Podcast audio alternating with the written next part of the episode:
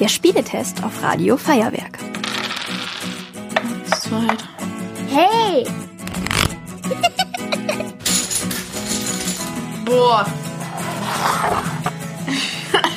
Du bist. Hallo, ich bin die Clara Und ich bin Sina. und wir testen heute das Spiel Sherlock Express.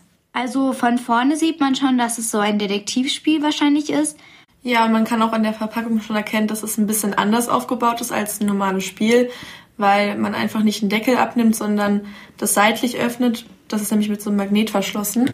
Dann sind halt so Spielkarten drin, die sind rund. Und das war's eigentlich auch schon. Auf den Alibi-Karten kann man entweder Tiere, Merkmale oder Landschaften erkennen. Und auf den verdächtigen Karten sieht man ja verschiedene Tiere.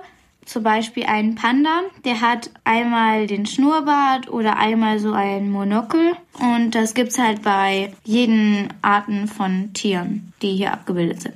In der Mitte liegen die verdächtigen Karten und von dem Stapel haben wir die obersten sechs Karten genommen. Da waren jeweils verschiedene Charaktere drauf und die haben wir um den Kartenstapel herumgelegt in einen Kreis. Außerdem haben wir die Alibi-Karten gemischt und auf uns gleichmäßig aufgeteilt. Ich decke jetzt die oberste Karte von meinen Alibi-Karten auf und lege sie daneben. Das ist jetzt in dem Fall ein Hut.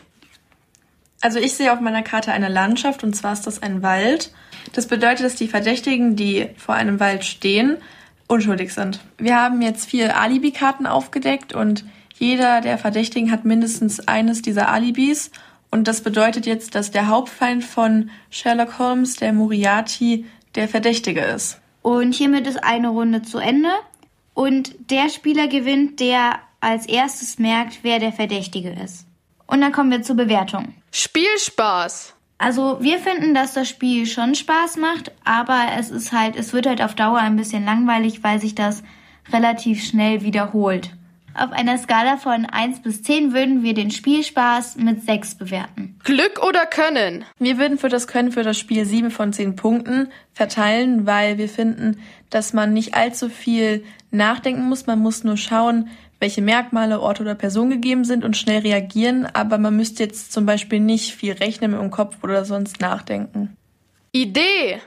Wir würden der Idee von dem Spiel 7 von 10 Punkten geben, weil wir finden, dass die Idee doch eigentlich ganz gut ist. Aber das Spiel kann man vielleicht noch ein bisschen spannender gestalten. Preis-Leistungs-Verhältnis. Das Spiel kostet 13 Euro, aber wir finden, dass es ein bisschen viel dafür ist, was es zu bieten hat, weil es sind ja praktisch nur Karten und noch nicht mal so ein Spielbrett oder so. Und dafür ist es auch relativ kurz und man kann es jetzt auch nicht so viel am Stück spielen, weil es sich relativ viel wiederholt. Für das Preis-Leistungs-Verhältnis geben wir fünf von zehn Punkten. Bewertung. Insgesamt würden wir dem Spiel 6 von 10 Punkten geben. Auf der Verpackung steht, dass man das Spiel ab sieben Jahren spielen sollte. Wir finden, dass man das aber auch schon ab fünf Jahren spielen könnte.